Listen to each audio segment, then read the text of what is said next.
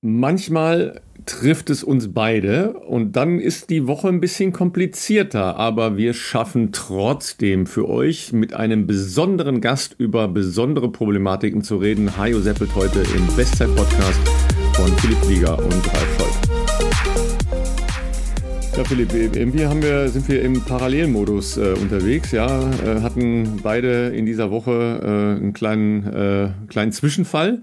Ja, äh, nichts Dramatisches passiert zum Glück. Hätte bei beiden anders ausgehen können. Wenn, wenn alles geklärt ist, bringen wir da euch mal auf den Stand. Soweit nur, was, was soll ich sagen, Krönchen richten, Kopf wieder gerade biegen und weiter. Es ist, es ist, Ralf, diese Woche ist wirklich also schwer in Worte zu fassen. Also ich dachte schon, ich habe irgendwie diese Woche äh, nicht gerade das große losgezogen, was Glück anbelangt, aber dann haben wir heute ja korrespondiert vor der Aufnahme und äh, ja, du hast mir auch ein Foto geschickt 1 -1, äh, von dir. Ich würde sagen 1-1, ja. Genau, ich würde sagen 1-1, also geht, geht, uns beiden... Ähm, wie soll ich sagen, ja, hat uns beide gut erwischt äh, die, die Woche, aber ähm, auch auf der anderen Seite vielleicht hätte alles immer noch schlimmer ausgehen, ja, muss man fair, fairerweise ja. auch sagen. Also im Großen und Ganzen können wir jetzt mit ein bisschen Abstand äh, sogar äh, vielleicht sagen, es ist scheiße gelaufen, aber hätte, hätte auch schlimmer sein können. Insofern, ja, wir freuen uns, dass wir beide zumindest jetzt in der Lage sind, hier an dem Mikro zu sitzen und ähm, über äh, ja, äh, schönen, schönen Sport zu sprechen ähm, und natürlich auch ein paar kritische Themen. Deshalb haben wir Hajo Seppelt ja ähm, äh, bei uns heute auch in der Sendung zu Gast. Wir haben in der vorletzten Woche, meine ich, auch schon mal äh, ein bisschen ausgiebiger thematisiert, dass ja doch gewisse Entwicklungen im, ähm, im Marathonlaufsport, äh, im Damenbereich, aber auch äh, bei, der, bei den ähm, Veröffentlichungen der AIU, also der ähm, Athletics Integrity Unit, was Dopingfälle in Kenia anbelangt, äh, momentan doch dass man das nicht übersehen kann. Und äh, da wir, äh, vor allem du natürlich, äh, sehr gut, äh, sehr, sehr engen Draht hast zu deinem Kollegen äh, in der ARD, ähm, äh, freuen wir uns, dass er sich heute für uns Zeit genommen hat ähm, den viele von euch ja wahrscheinlich kennen, weil sie auch regelmäßig hoffentlich auch die ARD schauen und seine Doping-Recherchen äh, kennen. Und äh, ansonsten ist es natürlich äh, auch eine äh, für uns spannende Woche, für dich ja sogar vor Ort eine spannende Woche, denn wir haben wieder einen großen deutschen Marathon diese Woche in Deutschland und zwar in Frankfurt am Sonntag. Das heißt, für alle, die äh, zu Hause jetzt sagen wir mal keine ganz guten Ausreden haben, was sie am Sonntag machen, ähm, äh, sollte das eigentlich im Hessischen Rundfunk Pflichtprogramm sein. Denn wir haben ja noch die Zeitverschiebung. Das heißt, wir kriegen eine Stunde noch geschenkt an zusätzlichem Schlaf und dann, glaube ich, kann man es schon schaffen, dass man um 10 Uhr spätestens äh, am Fernsehen sitzt und äh, deiner Stimme lauscht, Ralf. Also die meisten, äh, die ich von euch so kenne, die, die, die sind ja schon da stundenlang unruhig. Ne? sind schon gelaufen oder schon irgendwie bis 10 Long Run laufen gegangen. Ja, äh, also 10 Uhr ist ja dann Winterzeit, ja. Also ähm, das schafft ihr alle. 9.55 Uhr geht's los. Ähm, ja, wir haben nicht nur wieder Frankfurt-Marathon, nachdem es ja zwei Jahre ausgefallen ist, sondern das ist äh, hinten raus jetzt ja wirklich auch noch ein äh, wirklich spannendes Rennen geworden. Ähm, Jan Fitschen wird an meiner Seite das Ganze begleiten. Äh, Denis Krebs macht für, für uns die Vorbereitung. Ähm, Debbie Schöneborn, die ja in äh, einer unserer letzten Folgen äh, unser Gast war, wird ähm, zusammen mit Katha Steinruck, Simon Boch, und jetzt habe ich den vierten schon wieder vergessen, eine Euro-Staffel laufen. Ähm, mhm. Das wird bestimmt auch ganz spannend. Cool. Wie, wer, ah, Nils Vogt, genau. Nils Vogt läuft äh, auch einen Part in der Euro-Staffel. Und äh, dann haben wir natürlich vor allen Dingen sowohl bei den Männern aus deutscher Sicht als auch bei den Frauen aus deutscher Sicht wirklich jetzt ein ganz, ganz cooles äh, Line-up für Frankfurt. Hätte ich nie zu äh, träumen gewagt. Ja, Thea Heim war ja schon länger klar, die will sicher in Richtung Bestzeit sich orientieren. Und ähm, dann ist ja Laura Hottenrott äh, jetzt noch als Vollstarterin äh, an der Startlinie. Da freue ich mich auch sehr drauf. Bin sehr gespannt, mhm. nachdem sie ja doch äh, ziemlich gebeutelt war durch die Corona-Infektion kurz vor der WM an ihrer alten Uni in Eugene und so weiter. Ähm, hat sich aber ja durch ein paar bemerkenswerte Ergebnisse, haben wir ja auch äh, schon drüber erzählt, Jungfrau-Marathon gewonnen und so, äh, wirklich wieder sehr, sehr stark präsentiert. Und ähm, bei den Männern ist halt äh, Philipp Abraham ja schon klar gewesen, der ja zusammen mit dir, Philipp, in, in Hamburg gelaufen ist, aber da hat er ja auch, auch kein so schönes Rennen gehabt, ja. Ist da Leider ziemlich, nicht. Äh, ziemlich eingegangen hinten raus. Aber ähm, soll jetzt auch wieder wirklich äh, gut beisammen sein. Und ähm, Hendrik Pfeiffer hat sich ja ähm, dann entschlossen, nachdem er in ähm, New York leider nicht ins Elitefeld reingerutscht ist, in Frankfurt Vollgas zu geben. Äh, die Folge mit ihm haben wir aufgezeichnet, äh, könnt ihr euch gerne nochmal anhören. Ja, sowieso erstmal ein fettes Dankeschön an, an euch alle, an die Community, aber sagt es gerne allen noch weiter. Ähm, die letzten Wochen liefen wirklich grandios, muss man äh, tatsächlich sagen. Weil ja, äh, nicht nur ähm, die Gäste, ich habe schon gesagt, in den letzten Wochen toll waren. Klar, Sebastian Kienle, äh, unsere letzte Folge, das, das war schon nochmal ein großer, großer ja. Äh, Move. Ja, das muss man schon sagen. Da kamen sehr, sehr viele positive Rückmeldungen von euch. Äh, und klar, wir wollen natürlich in der Richtung auch weitermachen. Ja, und wir nähern uns in großen Schritte, Schritten äh, unserer Million. Also das ist richtig cool. Äh, und vielleicht noch ein, ein äh, Flashback zu den letzten Wochen. Ähm, ich hatte mich ja beschwert, dass äh, ich hier die Laufveranstaltungen aus der ähm, lokalen Umgebung nicht angezeigt bekomme. Ja, habt ihr natürlich äh, massiv äh, für gesorgt, dass das jetzt passiert und zwar in cool, cooler und kurzer Abstandsfolge, ne? nämlich der Königsforst-Marathon hat zurzeit noch eine virtuelle ähm, Laufreihe ähm, im, wie sagt man, am Laufen, ne? Am Laufen dran. Ja. So, ja. Jedenfalls ähm, ist da die Abschlussveranstaltung am Sonntag in einer Woche, also am 6. November. Ja, da kann man mhm. dann äh, nochmal in diesem virtuellen Ranking ähm, Halbmarathon, 10 Kilometer oder Marathon laufen. Und da gibt es dann halt so eine kleine Veranstaltung mit ein bisschen äh, alkoholfreiem Bier und sowas im Wald. Also wer da Bock drauf hat, ja. Da muss ich natürlich direkt mhm. einhaken. Denn wenn ihr am 6. November im Königsforst ah, lauft, richtig. dann könnt ihr natürlich, also okay, alle sind alle entschuldigt natürlich, die äh, Halbmarathon, Marathon ja, laufen. Wer 10 Kilometer rennt, dann muss ich leider sagen, Leute, auch das ist natürlich total in Ordnung, aber dann müsst ihr mindestens drücken. Genau, die müssen, die müssen, müssen Ziel einfach weiterlaufen. Das wird zwar für ein bisschen Verwunderung sorgen, aber wir brauchen 11,11 Kilometer, Leute, für den Enduko Crush, den wir ja für euch äh, als Community Challenge eingerichtet haben. Also hier auch nochmal ähm, vielen Dank für die äh, vielen Anmeldungen von euch schon. Äh, es gab einige Rückfragen, wie man sich ähm, auch schon als Enduko-Nutzer ähm, dafür anmelden kann. Es ist nochmal, also für die Leute, die äh, da noch Fragen haben, es, es ist nicht nötig, dass ihr einen, ähm, einen Pro-Account habt, also ein bezahltes, äh, einen bezahlten Account bei Enduko. Klar dürft ihr das natürlich auch mit eurem Pro-Account machen. Ähm, da haben wir ja viele äh, positive Rückmeldungen bekommen, dass äh, die Trainingssteuerung für sie damit bislang hervorragend funktioniert. Äh, ihr könnt euch aber auch einfach Enduko runterladen, die Free-Version nehmen und euch trotzdem für unseren Community Crush anmelden. Und das Ganze ist einfach, äh, denke ich, am simpelsten, wenn ihr in unsere Show Notes schaut. Und da poste ich, also in der letzten Folge, in der 128er, äh, ist der Link hinterlegt. Ich werde den aber auch nochmal heute hier in die 129er Folge ähm, einfügen. Und ähm, für die Leute, die jetzt nicht genau wissen, wo, wie, was die Show Notes sind, also ihr klickt einfach in eurem Podcast-Player, nehmen wir es mal als Beispiel Spotify oder was auch immer ihr habt, äh, Apple Podcast, I don't know.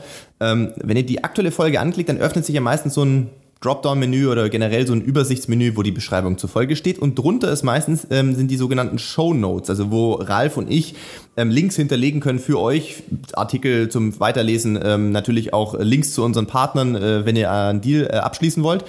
Und da werde ich das für den Enduko äh, Bestzeit Crush äh, auch nochmal reinposten. Ähm, wir freuen uns auf jeden, der am 6. November dabei ist. Ihr dürft, wie gesagt, beim Königsforst gerne mitlaufen, ähm, aber wir brauchen auf jeden Fall Leute, die 11,11 ,11 Kilometer am 6. Äh, 6. November laufen. Ja, da musst du ja nur kurz die Uhr anhalten, ne? Das könnt ihr Läufer ja, ja. Läuferinnen und Läufer ja am allerbesten. Mal kurz die Uhr anhalten, ne?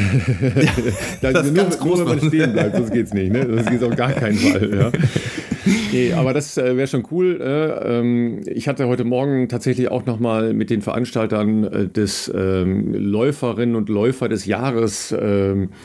Ehrungswochenendes Kontakt, ja, weil die sich natürlich mhm. auch Gedanken machen, German Road Races äh, mit dem DLV zusammen, wie es dazu kommt, dass so viele kleinere Veranstaltungen echt große Probleme haben. Ja, ähm, das sind ganz oft so kleine regionale Geschichten, ähm, aber offensichtlich ja auch bei einfach ganz vielen Leuten, die eben nicht am Wochenende irgendwo hingehen und sagen, okay, äh, Wetter ist super, ich melde mal nach. Ja, du hast es äh, erzählt aus der Nachbarschaft in deiner Heimat, ja, wo, wo ja. es halt auch einen großen Lauf gab und jetzt äh, dümpeln die Anmeldungen dahin. Ja, das ist schon traurig. Total. Ja. äh, das ist ein Phänomen, wo ich auch noch nicht so ganz dahinter gestiegen bin, warum die Situation äh, derzeit so ist, äh, wie sie ist. Ähm, das Beispiel, was, was wofür wir hier off-Record vorher drüber gesprochen haben, ist der Schönbuchlauf in Hildritzhausen. Hildritzhausen, die Leute, die jetzt so aus dem Gebiet Böbling-Sindelfingen oder vielleicht sogar auch aus der Tübinger Seite kommen, ähm, die, die kennen den Lauf wahrscheinlich schon. Ähm, der Schönbuchlauf ist so ein klassischer Traditionslauf, 25 Kilometer, also aus der Zeit noch, wo es keine Halbmarathons früher gab, sondern da war noch 25 Kilometer diese mittlere Distanz sozusagen. Ähm, ist auch kein einfacher Lauf, hat auch einige Höhenmeter, ist halt in dem Naturpark Schönbuch. Ähm, aber wunderschön und, ähm, und mein Vater ja, war viele Jahre Abteilungsleiter von, von der, von der Lauf, äh, vom Lauftreff oder von der Laufabteilung in Hildritzhausen und hat den Lauf auch organisiert. Und ich erinnere mich noch als kleiner, kleiner Junge äh, mit, meinem, mit meinem Bruder zusammen da immer natürlich auch mitgeholfen und so weiter da gab es früher, äh, ja, ich glaube in den Spitzenzeiten so 1200, 1300 Teilnehmerinnen und Teilnehmer. Und das ist ein ganz kleines, also Hildeshausen ist ein kleines Dorf, ja. Ähm, also es ist wirklich regional stark angenommen worden. Da war teilweise mal Joey Kelly dabei, Dieter Baumann ist natürlich auch schon mal da mitgelaufen und noch ganz viele andere. Also ähm, das, das war schon eigentlich ein, ein echt eine relevante Sportveranstaltung jetzt im Herbst. Und äh, das hat zwar die letzten Jahre schon ein bisschen abgenommen, aber aktuell, ich habe mal jetzt Voranmeldezahlen gehört von vor ein paar Wochen, wo ich meine Family besucht hatte. Äh, mein Vater ist natürlich noch immer noch so rudimentär mit verbunden und kriegt das natürlich auch ab und zu mit. Es ist also es ist erschreckend. Da reden wir dann schon von einem Zehntel circa ähm, von, von früher, was jetzt so Voranmeldungen sind. Also das ist halt wirklich inzwischen für so kleine Veranstalter, die es alle ehrenamtlich machen und aus Spaß an der Freude, eine Frage, ob man solche Traditionsveranstaltungen, das ist es auch schon die weiß gar nicht, da müsste ich jetzt lügen, wahrscheinlich 40. wenn das überhaupt reicht, äh, Auflage. Ähm, ob man das zukünftig noch weiterführt, weil die Kosten für die Durchführung ja irgendwann höher sind. Ne? Du musst ja jemanden bezahlen, der eine offizielle Zeitmessung macht, du brauchst äh, irgendwelche vielleicht Streckenabsperrungen etc., Verpflegungen, wenn du das nicht gesponsert bekommst für die Teilnehmer äh, und Teilnehmerinnen. Und da ist irgendwann ein Punkt erreicht, wo du als, äh, als, als Laufabteilung dann da noch drauflegen würdest. Und ich glaube, da geht es ganz vielen ähm, kleinen Veranstaltern ähm, inzwischen so. Zumindest habe ich das immer wieder mitbekommen. Und das finde ich extrem schade, weil es natürlich ähm, für diese Vielfalt der, der Szene und auch für wichtige, für mich wichtige ähm, Events, weil Klar, beim 25 Kilometer Lauf, muss ich gestehen, bin ich selber nie mitgelaufen, weil früher war natürlich der Fokus noch auf der Bahn. Heute ja Pille, und irgendwie hat sich sonst die, Kilometer, die Jahre nicht angeboten. Runter, das machst du ja jeden Tag im Moment. ja, aber es gibt halt ganz viele so regionale Veranstaltungen, wo es, wie du gesagt hast, Königsforst, da gibt es zehn, vielleicht halb, vielleicht einen ganzen Marathon, aber oftmals bei solchen Events natürlich auch Nachwuchsveranstaltungen, weißt du, so Bambini-Läufe, ähm, wo einfach kleine Kids, weil die Eltern eh da sind, einfach mal an so ein Thema äh, ranschnuppern können, sowas mal ausprobieren können, diese, diese Atmosphäre mitbekommen können und vielleicht ja auch Blut lecken. Nur das wird es ja dann irgendwann auch nicht mehr geben, äh, wenn solche Veranstaltungen wegbrechen. Und so richtig begriffen, warum dieser Trend gerade äh, so stark jetzt äh, sich forciert, verstehe ich ehrlich gesagt nicht. Ich hätte jetzt eher angenommen, dass nach Corona, nachdem das ja, sagen wir mal, gute zwei Jahre wirklich einfach nicht möglich war, dass man an sowas teilnehmen kann, als Nicht-Profi oder wie auch immer, ähm, dass äh, jetzt eher so ein Über, also wie soll ich sagen, eine Übernachfrage besteht, dass man so viel wie möglich Events wieder machen möchte. Und eigentlich ist das komplette Gegenteil der Fall. Die Zahlen jetzt sind ja viel, viel schlechter als vor Corona noch. Und, ähm, ja, das Einzige, was, das was funktioniert, sind so bestimmte äh, Leuchtturmveranstaltungen. Ne? Äh, vielleicht haben die jetzt gerade einfach ähm, ein, ein kleines Spray, dadurch, dass äh, man sagt, okay, ähm, dann mache ich eben äh, eher mal äh, einen Traditionslauf, ja, äh, mit einer besonderen Atmosphäre oder äh, mhm. ich gehe eben nach Berlin an dem Wochenende, ja, wenn man ja vielleicht dann auch gar nicht den Marathon läuft, sondern den Frühstückslauf macht oder oder, ja, ja. Ähm, oder jetzt eben auch Frankfurt, die Anmelderzahlen sind äh, auch sehr okay. Das äh, sind halt alles so Geschichten. Heute Morgen äh, habe ich noch mit Bertolt Bertes gesprochen, ähm, der für äh, Silvesterlauf Trier verantwortlich ist. Ähm, die haben auch überhaupt keine Probleme dort, ja, aber das ist natürlich auch eine, also ist ja die renommierte äh, Silvesterlaufveranstaltung äh, in diesem gesamten äh, südwestlichen Bereich in Deutschland. Ja. Aber ganz viele Kleine haben eben die Probleme. Ja? Also deshalb, äh, Leute, wenn, wenn ihr könnt, geht irgendwo hin. Äh, da, davon leben ganze Vereine und ganze Abteilungen, dass da. Kann man immer als guten Trainingslauf ja. mal einbauen. Ja. Das muss ja nicht immer der High-End-Wettkampf sein, aber ich sag mal, ein solider Trainingswettkampf ist ja immer noch ein, ein sehr gutes Training in aller Regel. Haben wir früher übrigens auch oft gemacht, dass wir äh, als ich noch in Regensburg im Verein war, ähm, gerade in so Vorbereitungsphasen, also sprich Herbst, Frühjahr, ähm, oftmals auch kleine regionale Crossläufe hier in der Gegend einfach als Trainingslauf mitgemacht haben, statt einer Tempoeinheit, die man halt im eigenen Stadion oder wo auch immer gemacht hat. Ähm, ja, also für diejenigen, die vielleicht da jetzt auch äh, ein bisschen äh, drüber nachdenken oder ja, die das beschäftigt, sage ich jetzt mal, ähm, guckt euch mal um und ähm, es gibt natürlich, ähm, wir hatten ja über das Thema Laufkalender gesprochen, es gibt online ja auch inzwischen Möglichkeiten, es gibt noch die, die gedruckten, die gibt es natürlich auch noch, ähm, aber es gibt natürlich auch online die Möglichkeiten, äh, danke auch für die Mails, die wir dazu erhalten haben, natürlich gibt es äh, bei laufen.de, das ist natürlich das größte Portal, was man wahrscheinlich so kennt, neben Runners World gibt es einen Laufkalender. Ob da wirklich die ganzen regionalen Veranstaltungen abgebildet sind, haben wir auch schon drüber gesprochen, Ralf, das weiß ich ehrlich gesagt gesagt nicht oder ob das nicht doch eher die größeren sind. Ja, aber wahrscheinlich äh, jeder Landesverband hat in der Regel ja. einen, äh, ja, einen eigenen Link oder einen eigenen Laufkalender. Ja? Also Leichtathletik Landesverband, ja, schaut mal da rein, findet ihr sicher. Äh, und wenn ihr bei einer etwas größeren Laufveranstaltung äh, seid, in der Regel liegt da dann ein Laufkalender für eure Region aus. Ja? Stimmt. Stimmt. Ja. Also da, Stimmt. da könnt ihr, aber äh, ich weiß, ich weiß, woran es liegt. Ist mir jetzt gerade eingefallen. Ich bin gespannt. Kaffee und Kuchen kann nicht sein, da gibt es ja, immer sehr leckere das, Buffets das in der ja Regel. Grund, das ist ja der Grund überhaupt zu diesen Veranstaltungen hinzugehen, ja, weil da gibt es in der Regel ja selbstgebackenen Kuchen, ja, also das ist schon mal genau, ganz genau. weit vorne, ja. Genau. Es sind die Menschen, die sich Laufbänder zu Hause hinstellen. Die sind schuld. ja, wir haben das Geheimnis, ich habe das Geheimnis gelüftet auf Instagram. Also es war, ich muss immer schmunzeln, es gibt auf Strava und auf Instagram sehr viele sehr erheiternde Kommentare von, äh, die Leute dachten, es wird eine, ähm, natürlich mit einem Augenzwingern, es wird eine, eine Heimsauna, es wird äh, irgendwie, es wird ein Unterwasserlaufband oder ein Indoor-Pool, äh, so äh, Lionel Sanders mäßig, äh, mit Gegenstromanlage von, Cave. ja genau, eine Pain Cave. Sorry Leute, ist ganz langweilig und es ist nur in Anführungszeichen ein Laufband, aber tatsächlich ein ziemlich geiles Laufband, äh, nämlich das Forefront von Woodway, also die Leute, die sich mit Laufbändern wenn dann intensiver auseinandersetzen, sollten sich das mal angucken. Das ist da, ja, ähm, wie hat das jemand, äh, wie hat das jemand sehr, sehr, ähm, äh, auch äh, natürlich mit einem Augenzwinkern auf Instagram äh, genannt, das ist der Maybach unter den Laufbändern. Also da kannst du natürlich auch theoretisch ähm, Geschwindigkeiten durchaus auch äh, laufen ähm, die, sag ich jetzt mal, ja, also die, wo auch ich an meine Grenzen komme, sage ich so, jetzt mal, äh, ob das dann langsam Mittel Elliot oder was? Genau, ja, so, so in der Art. Ähm, ich weiß nicht, ob Elliot ein Laufband in Kenia hat oder ob er da eins braucht, aber zum Beispiel. Ist ja, ist ja von Ineos inzwischen ausgerüstet, da die ganze Nummer. Ja, genau. Ja. Also Mo Farah ähm, oder eine Gesa oder sowas haben eben auch das, das Forefront bei sich zu Hause stehen. Ähm, das ist natürlich äh, nach oben hin weitestgehend offen. Die haben, diese Laufbänder haben einen sehr, sehr starken Motor. Die haben das sind Lamellenlaufbänder, äh, was auch den Vorteil hat, dass das dem Laufen draußen äh, wesentlich näher kommt als diese klassischen Laufbänder mit diesem ist klar, Band, also Belt, sag ich mal, sag man sagen. So ein Quatsch. Ähm, Lau an Laufen draußen kommt überhaupt nichts ran. Ja, da gibt es auch was. Du bist die ganze Zeit ja, auf der Stelle da gibt es ganz viele, die ja schreiben, auch oder schon geschrieben haben, wie ich das ins Verhältnis setzen würde zu draußen laufen, ob man da mit Steigung arbeitet etc., weil man bricht ja draußen mal mindestens den Luftwiderstand mit der eigenen Geschwindigkeit. Da gibt es echt ganz spannende wissenschaftliche Abhandlungen, habe ich auch jetzt einige Sachen schon gelesen. Ich bin am überlegen, ob wir dafür vielleicht sogar einen Experten mal einladen sollten, weil das ist auch eine spannende Thematik. Wir hatten ja auch schon Gäste bei uns, die übrigens auch schon mal Indoor-Weltrekorde aufgestellt haben. Da haben wir damals mit äh, Florian Schwander gar nicht drüber gesprochen, aber ich glaube, er war zumindest mal zeitweise der Inhaber des 50 50 Kilometer Weltrekords auf dem Laufband. Ich glaube, er hält den über 100 noch. Über 100, genau. Also das ist, ähm, ist vielleicht auch mal spannend. Und für mich ist es in allererster Linie natürlich einfach mal äh, eine sehr gute Möglichkeit, jetzt diesen Winter ähm, auch zu Hause zu trainieren. Natürlich, logischerweise, als äh, jetzt werdender Vater plane ich jetzt nicht äh, im Februar äh, oder im Januar oder wie auch immer irgendwie drei Monate in Kenia äh, unterwegs zu sein, sondern ähm, wollte natürlich eine Möglichkeit äh, schaffen, dass auch wenn das Wetter jetzt sehr, sehr schlecht wäre, ähm, ich zumindest qualitative Einheiten zu Hause auch trainieren kann. Da geht es jetzt gar nicht darum, dass ich jede Einheit auf dem Laufband mache. Aber wenn du natürlich ein Laufband willst für harte Einheiten, dann brauchst du auch irgendwas, was natürlich jetzt nicht bei 18 km/h auseinanderfliegt, so gefühlt. Ähm, und ich kenne viele aus so Fitnessstudios.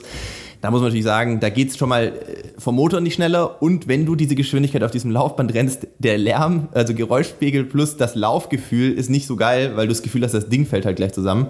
Ähm, das ist bei so einem Forefront schon sehr anders, sage ich jetzt mal. Ähm, ja, also das ist, äh, ist auf jeden Fall für mich auch so ein bisschen, ja, wie das halt so ist. Ihr wisst das zu Hause auch, äh, so als Sportler, man freut sich immer auf so neue Spielzeuge, egal ob das ja, ein neuer ja. Schuh ist oder ein neues Laufband. Ne? Einfach mal wieder back to basic, ne? Ein paar Schuhe anziehen, ja, raus in den Wald, ja, den Zehner oder was da hingelegt, ja, beim Volkslauf ja, nachher ein Stück Kuchen ja, und drei Kaffee, so, nee, stopp, drei Kuchen und einen Kaffee, so. Ja. Ralf, du musst, das, du musst das unter einem neuen Aspekt betrachten. Du, das ist eigentlich eine total Achtung, relevante Achtung, Zielgruppe für Philosophie, dich. Achtung. du musst, du musst viel mehr Leute jetzt überreden, auch in Laufbänder zu investieren, weil dann können die Leute von zu Hause aus ihren Longrun machen, während sie dir zuhören, wenn du Frankfurt kommentierst oder Berlin zum Beispiel natürlich. Das ist zweimal im Jahr, ey. Dafür soll ich mir jetzt nicht Aufwand an. so ein Quatsch. Also, Oder so eine Ironman-Veranstaltung, so quasi, man könnte man mit, so wie es Frodo das früher gemacht hat, während, ja, die könnten den mitmachen. Ja. Die haben eine Rolle zu Hause und ein Laufband und, und machen das parallel, während du kommentierst, äh, Hawaii oder so. Okay, Philipp Flieger äh, arbeitet noch ein bisschen an seiner Grundtheorie, die noch nicht ganz ausgereift zu sein scheint. Ja, ja das Schwimmen wird schwierig. Äh, aber der wird da sicher noch eine, eine Lösung mit einem Pool im Garten oder im äh, weitläufigen Hobbykellerbereich finden. Vielleicht kriegen wir jetzt auf Instagram total viele äh, Stories, in denen wir markiert werden, wo die Leute ihre Pools im Garten zeigen und ich genau. denke, wir haben komplett unterschätzt, wie viele Leute sowas im Garten rumstehen ja, haben. Genau. Ja, so. es gibt ja inzwischen auch diese Endless Pools, ne? die sind jetzt auch, äh, sind immer noch teuer, aber äh, nicht, so, äh, nicht so out of the world, wie das auch mal war. Äh, alles äh, hochpreisig, ja. Ihr seid mit dem Volkslauf bei euch um die Ecke immer noch sehr, sehr, sehr viel preiswerter unterwegs. Das stimmt, ne? ja. Und wo wir schon von Herbst reden, ja, ähm, denkt an eure Ernährung, äh, Mädels und Jungs, ja, weil ähm, da regeneriert auch alles besser sagen, sagen wir jetzt mal so im, im Laufe dieser Woche spielt das bei uns auch eine Rolle, dass alles ein bisschen besser regeneriert, ja. Und da ähm, empfehlen wir euch natürlich als Ergänzung zu eurer guten Ernährung unseren äh, langfristigen Partner Athletic Greens mit AG1, denn da kann eine Unterstützung zum Beispiel von Immunsystem oder Regenerationsfähigkeit und äh, einfach Erholung insgesamt stattfinden. Und das ist dann schon auch key in so einer Jahreszeit und mit den Einschlägen, die äh, zum Beispiel hin und wieder mal kommen können. Ganz genau. Du sagst es, Ralf, es ist jetzt äh, der Beginn der kalten Jahreszeit, kann man glaube ich schon inzwischen sagen. Heute Morgen war es auch recht frisch äh, in, in Regensburg. Äh, der Nebel hält auch wieder Einzug. Ich meine, jetzt ist es wunderschön. Ja. Wir haben eine Sonne, aber morgens ist das ähm, sehr neblig. Das heißt, ähm, Immunsystem unterstützen, wie kann man das machen? Ja, natürlich sich ausgewogen ernähren. Ähm, Vitamin C, klar, gibt's in verschiedenstem Obst, gibt's auch in Paprika beispielsweise, ähm, was schon mal das Immunsystem stärkt, äh, ausreichend zu schlafen. Also in der Regel so um die, wenn man kann, ne, um die acht Stunden wäre natürlich äh, optimal. Stress reduzieren ist immer so ein Ding und natürlich Bewegung im besten auch noch äh, draußen an der frischen Luft. Das sind alles Sachen, die natürlich ein Immunsystem unterstützen, aber ähm, es gibt natürlich äh, auch noch AG1 von Athletic Greens. Das ist halt eine simple und äh, unkomplizierte Lösung für euch, einmal am Tag, jeden Tag das einzunehmen. Das ist eben ähm, mit dem Messlöffel in dem Shaker in 0, nix angerührt und ähm, damit seid ihr auch mit allen relevanten ähm, ja, Vitaminen, Mineralstoffen und so weiter versorgt. Wenn ihr das bestellt über unseren Link www.athleticgreens.com-bestzeit, bekommt ihr on top auch noch den Shaker, die Aufbewahrungsdose, einen Jahresvorrat an Vitamin D3 und fünf praktische Travel Packs umsonst mit dazu. Also schaut gerne vorbei www.athleticgreens.com-bestzeit und tut euch was Gutes. Sag mal, das ähm, haben wir überhaupt noch nie, glaube ich, so richtig besprochen. Ne? Wie, wie sieht das eigentlich mit den ähm, Läuferinnen und Läufern in Kenia aus, so was äh, Nahrungsergänzungsmittel oder überhaupt was Ernährung angeht? Also klar, so diese, ähm, sagen wir mal ja eher ein bisschen im Romantikbereich angesiedelten Sachen von wegen Ugali und so weiter, ja, so saure Milch und solche Geschichten haben wir alle schon mal gehört. Ähm, in der Regel ist aber dann ja doch entweder ein Management mit europäisch-amerikanischem oder sonst wie Einschlag oder äh, Trainer. Ähm, was, was ist mit Nahrungsergänzungsmitteln? Gibt es die Firmen, die da rumlaufen und äh, Leute akquirieren? Äh, Habe ich bisher nicht so aktiv gesehen, weil tatsächlich ja ein, ähm, ich sage jetzt mal, der klassische kenianische Läufer, der vielleicht ein junges Talent ist, den du in Iten treffen kannst, ist ja kein sonderlich interessanter potenzieller Kunde für die Firmen, weil die einfach kein Geld haben. Das muss man ganz ehrlich so sagen. Natürlich bei jemandem auf dem, auf dem Niveau von einem Elliot Kipchoge, der wird sicherlich auch eine äh, auf ihn perfekt zugeschnittene äh, Nahrungsergänzung mit Sicherheit bekommen durch sein Team, durch seine äh, Sport- und, und Ernährungswissenschaftler drumherum. Aber wenn du jetzt die, die, die die großen Trainingsgruppen siehst, die zu 100 oder auch 200 Personen trainieren und auch darauf hoffen, überhaupt erstmal entdeckt zu werden. Ne? Ähm, ich glaube, dass das für die wenigsten ähm, relevant, geschweige denn erschwinglich ist. Ähm, ich glaube, du kannst in Kenia wirklich auch vor Ort mit wenig Geld trotzdem dich im Verhältnis wahnsinnig gut ernähren. Ja, ob das jetzt immer Ugali ist, das sei jetzt mal dahingestellt. Das wird tatsächlich sehr gerne von, von der einheimischen Bevölkerung gegessen, weil es auch sehr günstig ist, aber viele essen auch Reis. Ähm, was man nicht unterschätzen darf, ist natürlich, dass alles regional dort erzeugt ist, ungespritzt etc. Das heißt, du hast halt viel frisches Gemüse, frisches Obst, was halt da direkt im Nachbarsgarten quasi wächst. Das ist, glaube ich, schon von der Qualität besser als das, was man vieles hier bekommt oder zumindest auf dem Niveau von Bioqualität wahrscheinlich. Ähm, nur halt sehr viel günstiger vor Ort. Ähm, was man schon sieht, ist, dass ähm, ich nehme mal ein Beispiel, die Firma Morten kennen wahrscheinlich die meisten von euch, ne, große äh, Firma, was jetzt eher nicht Nahrungsergänzung, eher so dieses Thema Sports Nutrition anbelangt, also wie verpflegt man sich optimal bei Langdistanzrennen, ob Marathon oder natürlich hier bei uns in der Community bestimmt auch Triathlon ähm, die sind schon immer wieder mal auch im Frühjahr da mit einem mit einem kleinen Team, also auch mit mit ähm, Ernährungswissenschaftlern. Das funktioniert aber meistens dann auf Einladung von einer einer, einer Managementgruppe. Also viele ähm, viele Trainingsgruppen stehen ja einem Management so oder das NN Running Team ist eine Gruppe und dann machen die so ähm, ja, Schulungen im Prinzip, wo sie auch den neuen oder jüngeren Athleten, die da dann auch dazukommen, erklären, warum es halt sinnvoll ist, überhaupt mal während einem Marathon was zu trinken, warum es sinnvoll ist, nicht nur Wasser zu trinken und was man halt noch aus seinem Potenzial zusätzlich rausholen kann, wenn man sich halt versucht, möglichst nah am Optimum zu, ähm, zu verpflegen, was so Kohlenhydrat-Intake ist. Das gibt's manchmal, aber das machen die natürlich jetzt auch nicht komplett random, sondern das ist dann schon immer in der Zusammenarbeit mit irgendeinem, mit einem Ausrüster, mit einer, mit einer Managementgruppe oder, oder wie auch immer. Ähm, und äh, ja, ansonsten, wie gesagt, die meisten Leute haben da keinen Zugang wirklich zu Nahrungsergänzungsmitteln, weil einfach auch die Mittel fehlen. Ja, vor allen Dingen ähm, mit Mittelfehlen, da sind wir gleich bei der Terminologie, die uns ja. in den letzten Wochen halt auch beschäftigt Andere hat. Andere Mittel ja. gibt es da zuhauf ja, leider. Ähm, das überrascht mich ja tatsächlich dann auch äh, doch immer wieder ein bisschen, weil ähm, ja gerade ähm, so, sagen wir mal, die etwas äh, more fancy Dopingmittel nicht preiswert sind. Also das ist jetzt nicht so, dass das äh, alles vom äh, Apothekentisch runterfallen würde, sondern das ist schon richtig Geld, das da eigentlich dann eingesetzt werden äh, muss und offensichtlich wird das ja eingesetzt.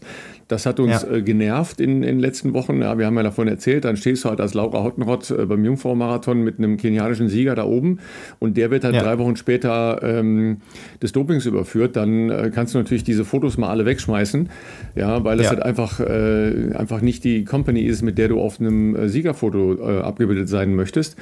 Ähm, die Vielzahl der Fälle, gerade was Kenia angeht, war natürlich schon absurd. Das ist gar nicht so neu ähm, sicher über zehn Jahre, ähm, weil äh, unser Gast heute da bahnbrechende ähm, Pionierarbeit, was äh, die Recherche und das Offenlegen von, von Dopingstrukturen und Hintergründen angeht, gemacht hat, ähm, Hajo Seppelt. Ähm, und ähm, der hat gleich Ja gesagt, als wir ihn gefragt haben. Äh, freut uns sehr, dass wir mit ihm jetzt ja. mal da ein Hintergrundgespräch äh, führen können. Ähm, und vielleicht ähm, kommen wir auch zu äh, einigen Sachen, die euch äh, nicht so klar waren. Äh, auch zu seiner Laufexpertise übrigens. Da bin ich sehr gespannt und äh, würde sagen, den holen wir doch jetzt direkt mal zu uns hier ins Gespräch dazu. Ja, Hajo, freut uns natürlich sehr, dass du äh, Zeit hast für uns. Ähm, ich äh, werde jetzt erstmal deine Credibility hier maximal erhöhen, indem ich sage, du hast deutlich mehr Marathonerfahrung als ich, ja, weil ich äh, lehne das ja ab, das Marathon gelaufen. Ich weiß gar nicht, bist du. Könnte ich jetzt gleich was sagen? Du könntest jetzt gleich was sagen. Ja, also wollte ich gerade sagen. Du, du, bist mehrfach gelaufen Marathon, ne, wenn ich das richtig erinnere. Ja, ich schätze mal sieben, acht Mal, schätze ich mal. Ah, so viel. Krass. Ich hätte jetzt gesagt drei. Äh, naja, war schon ein bisschen mehr. Ähm, ich bin in New York, in Berlin, in Amsterdam ähm, und wo war ich noch? Ähm, in Wien bin ich gelaufen oh, ja. und in Hamburg. Ja, und in Berlin halt mehrfach.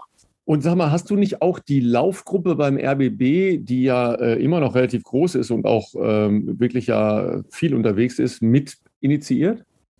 Das kann man so sagen, ja. Das, also ich habe äh, als kleines Vorspiel, äh, 2001 war das, aber schon 1982 bin ich meinen ersten Berlin-Marathon gelaufen. Damals war ich noch ähm, gerade, es war am Ende meiner Schwimmerkarriere, hatte eine unglaublich gute Kondition, äh, was auch für Langstreckenläufe durchaus gut war, ähm, allerdings nicht für einen Marathon.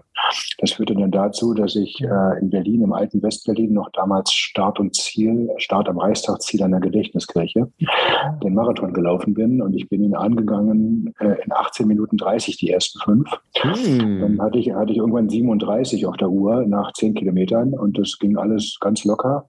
Äh, so äh, aber dann äh, kam irgendwann der Mann mit dem Hammer und äh, nach Kilometer 25, ich weiß noch, wie ich die Schlossstraße in Steglitz runtergelaufen bin und damals noch mit meinem Kumpel uns eingehakt haben und angefangen haben zu singen, einfach weil wir so lustig fanden alles. Und dann war, kam am Rathaus Steglitz an und dann war plötzlich von einem Moment auf den anderen war plötzlich Schicht im Schacht. Und wir sind vom Rathaus Steglitz bis zur Gedächtniskirche nur noch gegangen, was dazu führte, dass ich am Ende eine Zeit von vier Stunden 52 hatte. Also dafür, dass ich ähm, 17, 18, 30 angegangen bin und bei 4,52 landete, kannst du dir also vorstellen, was da passiert ist. Ich konnte auch eine Woche lang dann ähm, kaum noch gehen. Äh, am selben Tag habe ich von nachmittags um vier bis zum nächsten Morgen durchgepennt. Äh, noch damals wohnte ich bei meinen Eltern und habe mir geschworen, nie wieder in meinem Leben mache ich so einen Schwachsinn. und, und, und 19 Jahre später, 19 Jahre später war ich ein bisschen fett. Das war auch die Zeit reif, als wir damals auch mit dem Schwimmen unterwegs waren. Ja, ich erinnere mich, dass du da immer laufen gegangen bist morgens, genau. Ja. Genau, und dann habe dann hab ich gesagt, ich mache mal so ein Experiment. Ähm, und dann äh, bin ich ein halbes Jahr lang äh, bin ich äh, rumgelaufen, quer durch die Stadt in Berlin, habe massig abgenommen und bin dann den Berlin-Marathon gelaufen, unter Anleitung, also mit ärztlicher Betreuung und Ernährungsberatung, also schon sehr, sehr für einen Amateur professionell mit dem SCC damals. Ähm, da haben mir einige geholfen. Ähm, und dann fand, war ich so dermaßen begeistert vom Laufen, dass ich dann gesagt habe, was mit mir passiert, also wie ich im halben Jahr quasi vom ähm, ja, übergewichtigen ähm, ja, Nicht-Sportler zum ver vergleichsweise austrainierten Ausdauerathleten werden kann. Das können noch andere Leute bitte auch. Und so habe ich gesagt, das machen wir mit anderen Leuten auch. Und dann haben wir diese RBB-Laufbewegung oder damals noch SFB, seiner Freies Berlin, Laufbewegung gegründet. Und das war unglaublich. Wir hatten dann am Wochenende 500, manchmal sogar noch mehr Leute, die alle an der Siegessäule mit uns gelaufen sind. Also es war wow. schon unglaublich toll, bis hin zum New York Marathon. Es gibt bis heute den RBB-Lauf, den haben wir aus der Taufe gehoben, der über die Kliniker Brücke nach Brandenburg führt. Und ähm, das ist schon eine tolle Sache gewesen. Und äh, muss auch sagen, da bin ich auch ein ganz klein wenig stolz drauf, dass das immer noch existiert. Ähm, und wenn dann Leute heute noch manchmal kommen und sagen, naja, ich kann mich noch gut daran erinnern und ähm, gab es vor kurzem jemand, der hat meinem Bruder erzählt, der ihn traf, ja, also sein, meinetwegen sei er zum Läufer geworden und das finde ich schon, schon toll. Das, das macht dann schon Spaß, dann hat es auch einen Sinn gehabt. Nicht nur für mich, muss aber zugeben, dass ich dann irgendwann zu viel gelaufen bin, dass ich dann irgendwann das auch überdrüssig war und dann dachte mir, jetzt übertreibe ich es ein bisschen. Und jetzt laufe ich noch ab und zu mal, ja, oder gehe auch sehr gerne übrigens.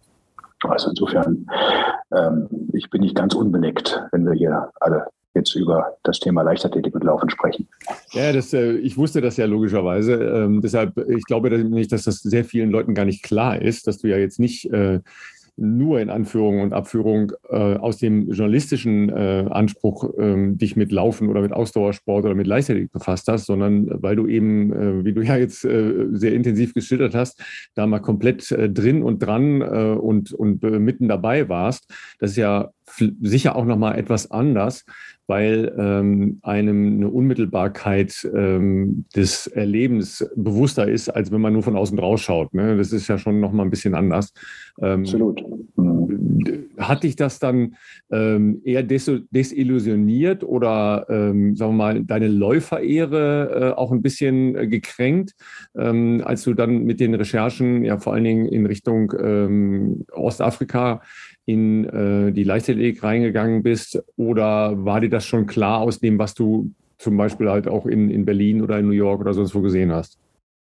Ich glaube, es hat damit gar nichts zu tun gehabt. Ich glaube, es lag einfach daran, dass ich ähm, über die vielen Jahre, die ich mich journalistisch mit dem Thema Doping beschäftigt hatte und auch beschäftigt habe, leider davon ausgehen musste, dass wir in manchen Sportarten auch der Leichtathletik, da wo es um Kraft und Ausdauer geht, muss ich dir ja nicht erzählen, dass, ähm, dass da ähm, ich nicht davon ausgehe, dass äh, Weltspitzenleistungen einfach mal so erzielt werden. Ähm, das glaube ich bis heute, dass es schwer ist. Ich sage nicht, dass es unmöglich ist. Ich sage nur, dass es schwer ist oder schwerer ist. Also man nimmt dann halt den Shortcut. Und ähm, das war mir auch schon vorher klar, denn in, in Sportarten, die ja eine gewisse Ähnlichkeit haben von den Parametern, die abzurufen sind, wie zum Beispiel Schwimmen, wenn es jetzt um Langstrecke geht, wobei Langstrecke nochmal was anderes ist, aber auch da gibt es ja eben starke Ausdauerkomponenten und da weiß ich es ja aus dem DDR-Sport.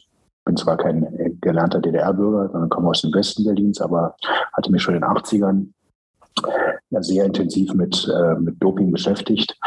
Ähm, da war mir klar, das ist, das, das ist verdächtig, das, das, das äh, kann irgendwie aus meiner Sicht nicht eins zu eins einfach mal so äh, unkritisch übernommen werden. Und du weißt ja selber, du warst damals ja auch schon Leichtathletik-Reporter und ich hatte ja durchaus auch meinen Kampf in der ARD auszufechten, wenn ich dann manchmal gesagt habe, Leute, wir haben zwar keinen Beleg dafür, das konnte ich ja nicht immer belegen, was ich gesagt habe, aber eben doch, doch ähm, es gab so viele Anhaltspunkte, dass wir da jahrelang ähm, Weltfestspiele des Sportbetrugs in vielen Sportarten übertragen haben. Ja. Ähm, und das ist halt ganz, ganz schlimm. Und äh, deswegen habe ich auch 2012, als wir mit Kenia angefangen haben, mich nicht in der Läuferehre gepackt gefühlt, kann ich nicht sagen, sondern das war für mich eigentlich nüchterne journalistische Berichterstattung, zumal das, was ich gemacht hatte, ja in der Tat, auch wenn es durchaus mit Ehrgeiz betrieben worden ist, ähm, eine Zeit lang war es ja schon so, dass das Amateursport war. Und ähm, und das muss ich auch nach wie vor sagen. Ich finde, das Marathon, das Laufen, das,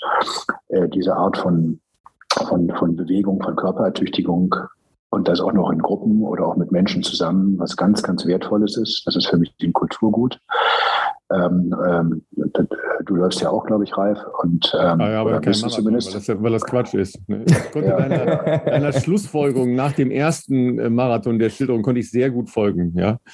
Ja, das kann ich gut nachvollziehen. Aber das Interessante ist, weißt du, du überträgst den Marathon immer. Du überträgst also Dinge, die ja. du völlig für schwachsinnig hältst. Das finde ich ja schon lustig. Ja, aber das ist ja, du, das ist ja, das ist ja eine ähnliche, ähnliche Motivlage, wie du sie auch geschildert hast. Ja, man äh, hat dann halt auch einen äh, unverstellteren journalistischen Blick darauf, ja, weil man mhm. ja weiß, für die Profis, das habe ich ja schon äh, mehrfach hier auch gesagt, für die Profis ist das ja kein, keine Frage. Ja. Jetzt reden wir mal bis drei Stunden, das ist ja alles noch in Ordnung. Nur wenn ich mich mhm. vier, fünf, sechs Stunden ähm, da bewege und äh, Arm in Arm singend äh, durch Berlin gehen muss, um äh, nach fünf Stunden gehen. zu erreichen, ja, gehend, ja, gehen, und gehen, ja. dann kann man dann vielleicht muss man schon ein bisschen mal, bekloppt sein. Ja, da kann man schon ein paar W-Fragen stellen. Ne? So ist das ja vielleicht ja. schon. Ne? Ich gebe es ich ja auch ehrlich zu, weil wir waren uns durchaus bewusst, dass wir ein bisschen verrückt waren damals. Ähm, und deswegen ähm, natürlich, das war lustig für uns damals. Am Ende war es nicht mehr lustig, das muss ich auch sagen, aber ähm, das, da stand zumindest am Anfang der Spaß im Vordergrund. Ja. Und ähm, ich glaube auch, dass Marathon an sich in der Tat nicht etwas ist, was man machen muss. Was ich aber sehr wohl glaube, ist, dass der Weg zum Marathon der ist durchaus manchmal sehr gesund. Also ja. wenn man regelmäßig dreimal die Woche läuft geht und meinetwegen auch 15, 20 Kilometer oder so, dann vielleicht auch ab und zu mal ein bisschen mehr. Da kann ich nicht sagen, dass das schlecht ist. Das glaube ich ist sogar ziemlich gut. Ähm, aber es wird natürlich schwierig, finde ich auch, ja, wenn es dann halt über ehrgeizig wird. Und wir wissen ja alle, dass auch im Marathon, in dem es eigentlich nicht um Platz eins oder die Goldmedaille oder den Weltrekord geht, wissen wir ja auch, ähm, dass manche Leute da gern in jeder Hinsicht mal auch einen Shortcut nehmen. Absolut.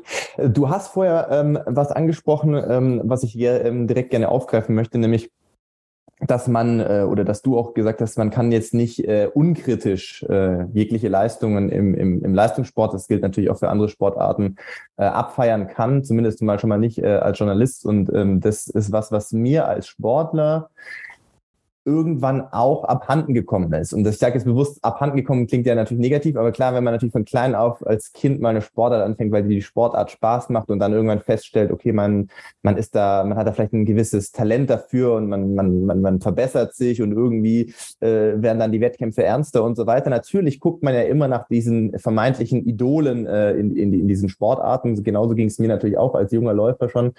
Ähm, und natürlich äh, in meinen jungen Jahren, ne, dann waren da so, äh, so äh, große Namen wie ein Heilige Selassie und dann ein Bekele und so weiter und so fort. Die waren ja da alle schon da und sehr präsent. Und natürlich interessiert man sich ähm, dann dafür, was trainieren die, was für Rennen laufen die, wie schnell laufen die. Man versucht das natürlich in eine Relation zu setzen zu seinem 13-jährigen Ich.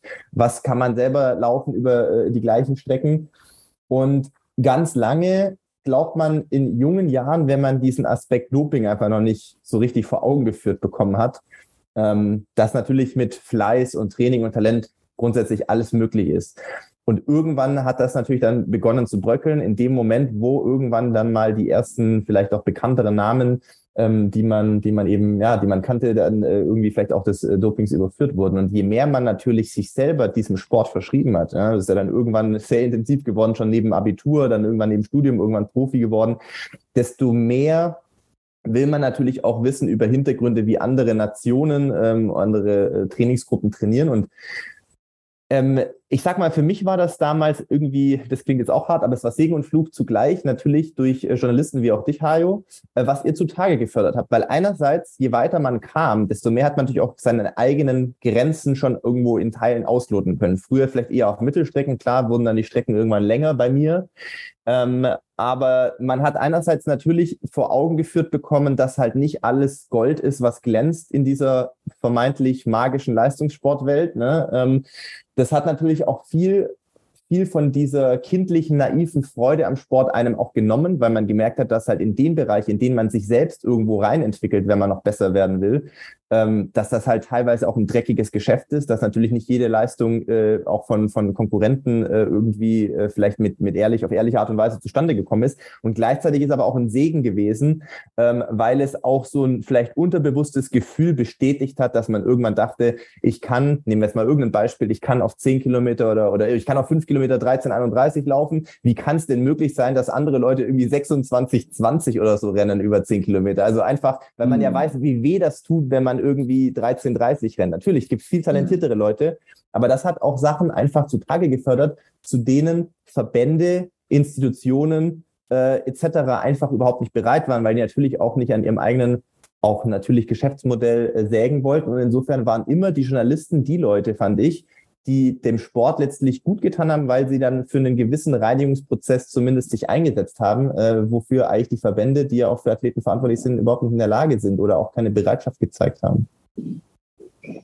Ja, kann ich zu fast allem zustimmen. Frage mich nur, was du jetzt anregend äh, mich fragen möchtest. Wie du, äh, was deine Intention oder wie dein ähm, erster Schritt damals war, sozusagen, klar, Lauf, läuferischer Background hast du natürlich äh, geschildert, ähm, wobei du ja auch gerade bei Ralf äh, äh, gesagt hast, dass das jetzt nicht die Hauptintention war, dich ähm, auch als Journalist mit dem Thema zu befassen. Aber was hat dich dann dazu gebracht, wirklich Recherchen anzustoßen, ähm, wo wir off-Record gerade auch schon drüber gesprochen haben, eben äh, genau diese, dieses, dieses Läufer, also die magischen Läuferländer in Ostafrika, ähm, auch journalistisch unter die Lupe zu nehmen? Wenn ich ganz ehrlich sein darf, ich weiß es nicht mehr. Okay. Ähm, das, ja, ja, das war 2012 im Frühjahr und mhm. Aber doch, jetzt weiß ich es wieder. Ja, guck mal an. Also manchmal ist es gut, wenn man darüber redet, dann fällt es einem wieder ein. Also, das, die Geschichte ist eigentlich ganz einfach. Ich habe 2009 eine ähm, ähm, Folge von Geheimsache Doping, das war jetzt die erste, die den Namen als solchen trug, gemacht und das spielte in der Leichtathletik. Und da spielte unter anderem eben auch Stefan Matschin eine Rolle, der mhm. österreichische Leichtathletikmanager. Ja. Und über den, äh, mit dem hatte ich Kontakt, über den habe ich damals ähm, auch einiges aus Kenia erfahren. Und das fand ich damals sehr spannend. Und dann hat er mir erzählt, ja, da gibt es ja vielleicht auch Leute, die würden plaudern. Man muss mit ihnen reden. Und daraufhin habe ich gesagt, na dann interessiert mich das mal. Und dann habe ich ähm, Hinweise bekommen, denen ich nachgegangen bin. Und dann haben wir es geschafft, mit jemandem in Kontakt zu treten in Kenia. Das war gut. Und der hat uns eingeführt in das Reich des Dopings in Kenia. So einfach ist das gewesen. Und dann sind wir da hingefahren.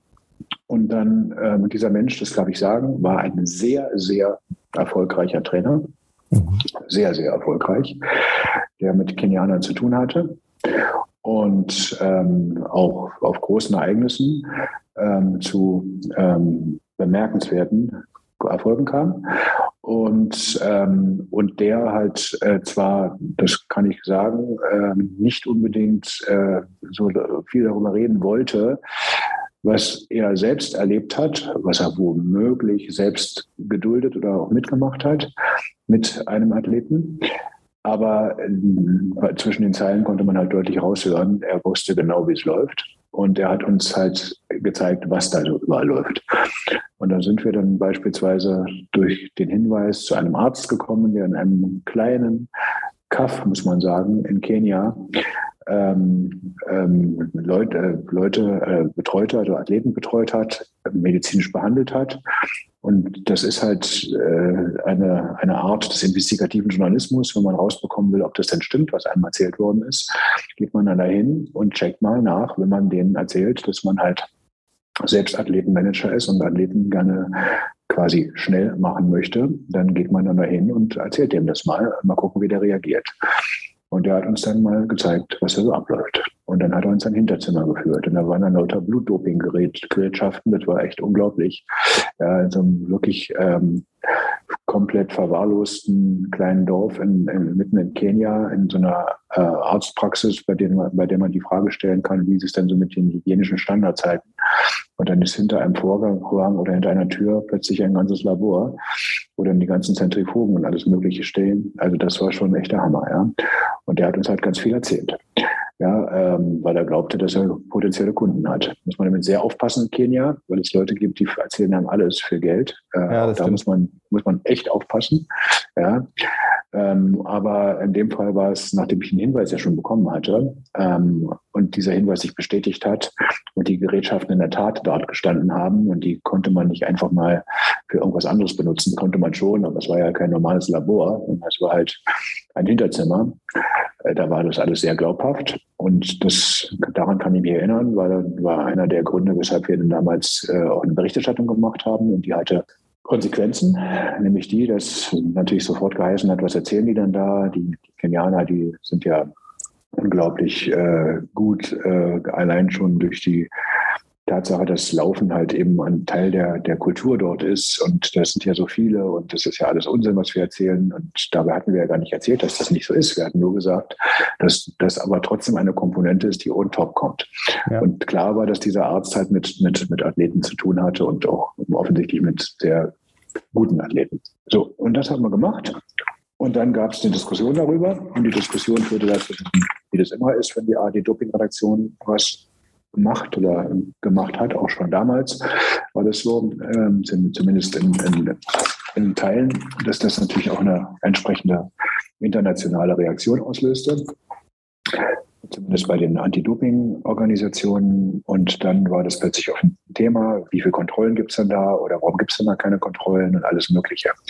Dann kam irgendwann einer um die Ecke, der plötzlich mit uns reden wollte äh, ein Athlet, ähm, der hat dann noch mehr erzählt. Das war auch 2012 und dann war die Geschichte noch größer. Und dann konnten auch Leute, die uns sehr kritisch gegenüberstanden und die überhaupt, wir machen ja nur Geschichten groß, wir bauschen die ja nur auf, konnten dann irgendwann nichts mehr sagen. Zumal dann auch immer mehr positive Fälle ans Tageslicht, Tageslicht kamen. Und dann später ähm, haben wir ja auch festgestellt, dass nicht etwa nur dort gedopt wird, in einem für mich, wenn man so möchte, kulturellen System. Das ist ja kein Staatsdoping, sondern was mhm. völlig anderes. Ja.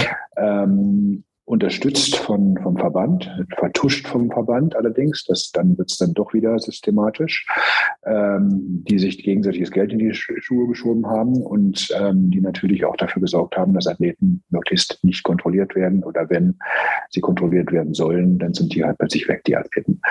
Und das, das haben wir halt gemacht und dann wurde der Druck immer größer und dann ist es damals schon passiert, dass ähm, dann immer mehr Kontrollen stattfanden und dann immer mehr Fälle auch offenkundig wurden, weil dann plötzlich nicht etwa nur kenianische Dopingfahnder, von denen gab es ja nun praktisch so gut wie keinen, sondern auch ausländische dann, dann doch mal ein bisschen überraschender da plötzlich mal Guten Tag gesagt haben und dann fielen die, wenn man so möchte, mal böse formuliert, die faulen Äpfel von den Bäumen.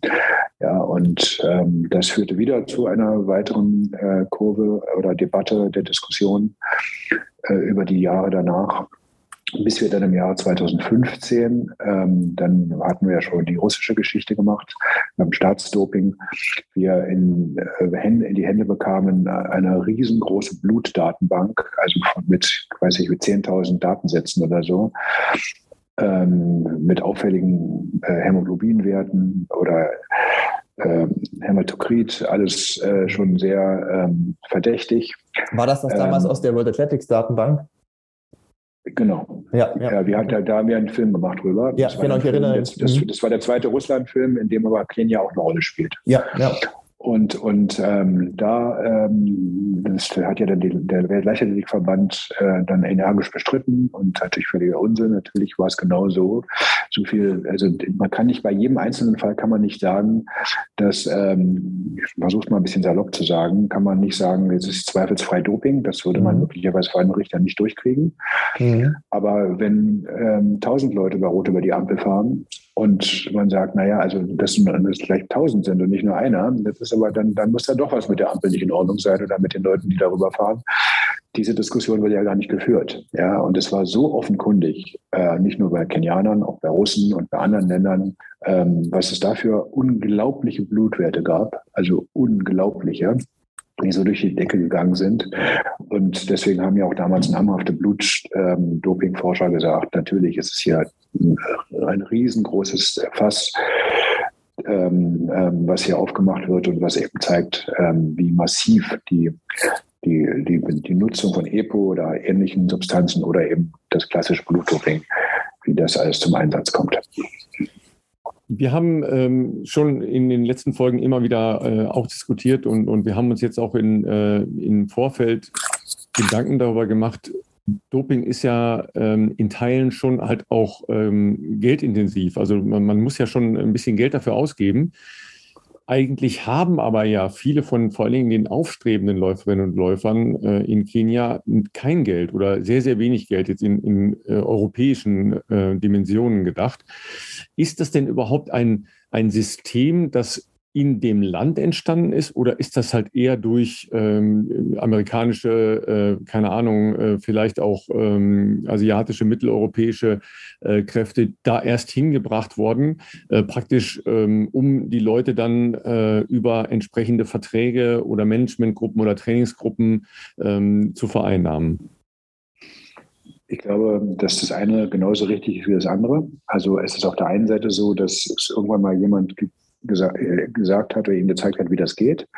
Das spricht sich halt rum. Ich meine, dass das natürlich, das muss man ja mal nüchtern sagen, ähm, ähm, ostafrikanische Läufer tatsächlich aufgrund der, der Gegebenheiten vor Ort und der Tatsache, wie, welche Rolle Laufen im Leben spielt, dass man da aus einem unerschöpflichen Reservoir, Reservoir äh, Talente beziehen kann, das ist doch, Absolut. Das ist doch klar. Ja, Absolut. das muss man einfach mal sagen. Die sind halt einfach gut und ich weiß noch von damals, ähm, kann mich erinnern, wie wir recherchiert haben ähm, und dann haben wir festgestellt, ähm, ähm, es gibt so viele Kenianer, die, also ich weiß nicht, 50, 100, noch mehr, die, die in den Weltbestenlisten äh, auftauchten, bis irgendwann mal, tut mir leid, Philipp, der erste Deutsche dann plötzlich mal um die Ecke kam. Ist vollkommen richtig, du bist, äh, das ist vollkommen korrekt. Äh, so war das damals, ja. Also das heißt, eine kenianische Meisterschaft war eigentlich schon teilweise sowas, was wie Olympia, ähm, wenn, wenn die es darauf angelegt hätten und es sowas richtig. gegeben hätte. Ja. Richtig.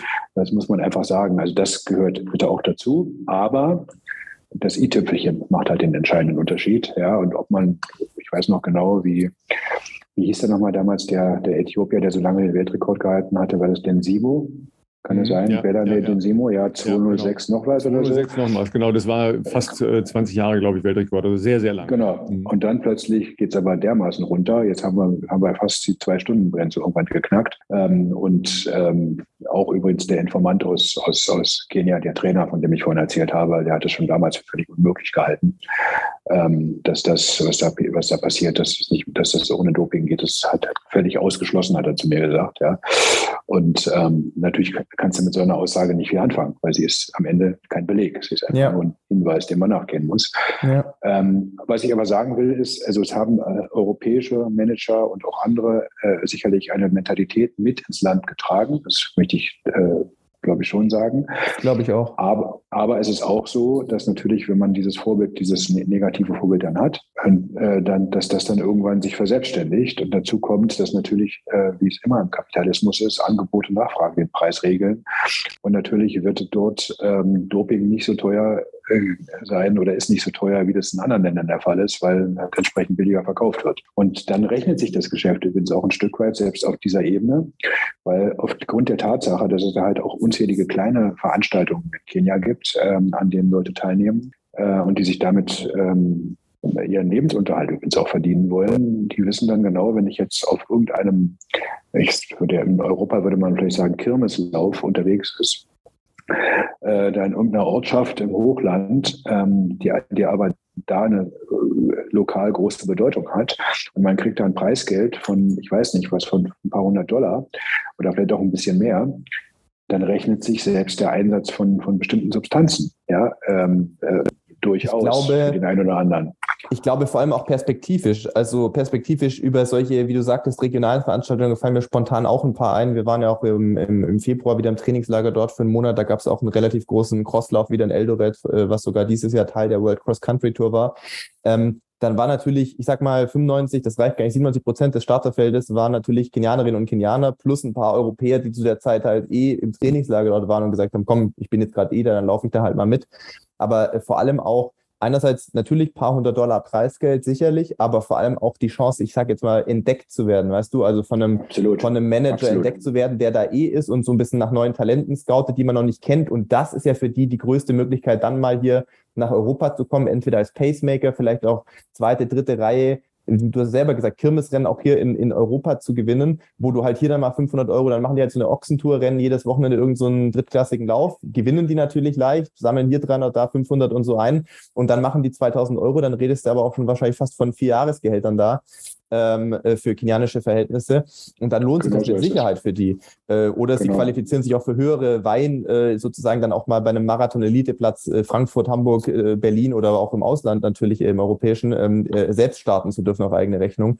Ähm, mhm. Da bin ich hundertprozentig bei dir. Ich glaube, dass da eine, eine Mischung aus äh, eine verschiedene Gemengelage zusammenkommt. Also einerseits ähm, dieser soziale Not, in gepaart mit dieser Kultur des Laufens in diesem Land. Also zu wissen, es ist eine krasse Laufkultur und das ist deine einzige Chance, dein Leben sozusagen massiv zu verändern, auch für deine Familie etc. oder dein Dorf. Ähm, gepaart mit teilweise auch mangelnder Bildung, muss man fairerweise auch sagen. Ich glaube, wenn ein europäischer Manager, diese Kultur ist immer noch vorhanden, oder ein europäischer Trainer vor Ort hinkommt und der geht zu der Athletin oder dem Athleten und sagt dir, das hier sind äh, Vitamintabletten, die sind für dich gut, nimm die so und so, dann wird das 0,0 hinterfragt. Wenn das irgendein Junge oder ein Mädchen ist, die in einer ländlichen Region aufgewachsen ist, vielleicht schon auch irgendeine Grundschulbildung da mitbekommen hat, aber die hinterfragen das nicht, weil das wird dann auch so aus, aus, aus hierarchiemäßig Ding, wird das einfach abgenickt. Ähm, und äh, das ist das eine Problem. Ich sage nicht, dass da nicht auch bewusst betrogen wird, ab einem Level, wo die Leute da richtig Geld verdienen, mit Sicherheit, also mit Sicherheit. Ähm, aber viel wird auch einfach ausgenutzt. Und zum Beispiel, wenn ich hier gerade, ich habe den Artikel neben hier, äh, nebenher offen, ähm, deswegen sind wir ja gerade wieder ein bisschen oder haben dieses Thema für uns jetzt auch mal ein bisschen äh, entdeckt, das wieder hier auch im Podcast äh, verstärkt zu besprechen. Wenn man halt sieht, das vieles wurde jetzt zuletzt leider von den Medien gar nicht mehr so aufgegriffen, aber zum Beispiel auch jetzt dieses Jahr wieder. Ich sag mal, wenn man der Athletics Integrity Unit auf Twitter folgt, alleine in den letzten äh, vier Wochen wurden ja quasi wöchentlich zwei oder drei äh, Dopingfälle aus Kenia wieder öffentlich gemacht, teilweise auch wirklich prominente Leute. Also Leute, die jetzt nicht äh, auf einem Bekanntheitslevel wie in Eliud Kipchoge unterwegs sind, aber ähm, äh, hier die Boston Marathon-Gewinnerin des letzten Jahres. Also das sind ja wirklich High Roller, dann sage ich jetzt mal, ähm, die dann jetzt absolut, überführt werden. Absolut. Ähm, ja, ja. Das ist Wahnsinn. Wir haben alleine 22, ich glaube, nach Russland ist Kenia jetzt direkt Platz zwei der, der äh, Doping-Überführung in diesem Jahr. Es gibt schon 22 äh, Fälle. Ähm, Tendenz mhm. weiter steigend in diesem Jahr. Da sind Leute dabei, wie du hast vorher gesagt, Namen äh, äh, sagen die jetzt vielleicht aktuell derzeit nicht ganz so viel, aber auch ein Philemon Kacheran. Wir haben vorher gesagt, hier der Gewinner auch des äh, Kangogo, der den Jungfrau-Marathon gewonnen hat, Kacheran, was glaube ich äh, war zumindest bis vor kurzem Mitglied der Trainingsgruppe von Kipchoge und so weiter. Die Liste lässt sich noch äh, endlos fortsetzen. Das ist ja dann schon ein systemisches Problem. Du hast vorher auch gesagt, es ist jetzt kein Staatsdoping, aber ich glaube, es ist schon zumindest verbandsseitig lange Zeit sehr geduldet gewesen. Ne? Es war bequem, weil man hat vielleicht gesagt, gib mir mal 500 Dollar und dann passt das, dann wird das nicht groß weiter verfolgt und so. Also kann, ich kann es auch so ganz lapidar sagen, dass die waren, alle habe ich gerade gesagt, vielleicht sage ich nicht alle, aber viele von denen waren in der Tat korrupt. Auch das ja. war ja ein Teil unserer Berichterstattung. Ist ja auch in dem Land äh, generell ein großes Problem, auch bei der Polizei etc. Korruption ist ja da ja äh, jetzt kein, kein, ja, ja. kein neues Phänomen. Das kann man, kann man so sagen, ja. ja, ja. Also ich äh, kann es alles unterstreichen, was du sagst. Äh, es ist also ein Konglomerat verschiedenster Gründe, die am Ende dazu führen, dass es so ist, wie es ist. Und äh, da muss man aber sagen, ähm, wenn man sieht, wie der Weltleichtathletikverband mit diesem Problem vor zehn Jahren umgegangen ist und wie er es jetzt tut, zumindest eine Athletics Integrity Unit, da muss man schon sagen, das ist ein großer, großer Fortschritt, wirklich ja. großer Fortschritt. Ich möchte nur immer eins vermeiden, weil das ist halt im Journalismus früher äh, noch mehr als heute, aber leider gibt es das halt immer noch, mhm. äh, dass dieses, dieses, äh, wie soll ich sagen, dieses ähm, äh, Blamen von Einzelnen, von Individuen, ja, ja, ja, äh, wenn sie, wenn sie halt als Doper aus dem Verkehr gezogen werden, ähm, dann ist man ja schnell bei der Sache, guck mal, der ist aber auch ein Betrüger und der ist ein Betrüger und so einfach ist das halt alles nicht. Ähm, in Kenia ist, wie gesagt, das alles systemisch zu betrachten. Häufig sind Athleten für mich eben nicht nur die Täter, die sind trotzdem verantwortlich für das, was sie tun. Selbst wenn einer nicht die Bildung hat, ähm, dann ist er äh, in gewissem Rahmen, finde ich, auch für das verantwortlich, was, was er tut. Ja. Auch wenn er, wenn er hinters Licht geführt wird, natürlich weniger oder gar nicht. Aber ähm, trotzdem finde ich, dass man immer sagen muss, dass, ob das übrigens in Kenia so ist oder auch in anderen Ländern, ganz häufig sind halt Athleten eben auch Betroffene oder Opfer eines solchen Systems. Auf jeden Fall. Und das ist halt in, das ist halt in Kenia aus meiner Sicht besonders stark ausgeprägt. Ähm, trotzdem finde ich es richtig, was die Athletics Integrity Unit macht, denn sie muss den Finger in die Wunde legen. Sie tut das auch.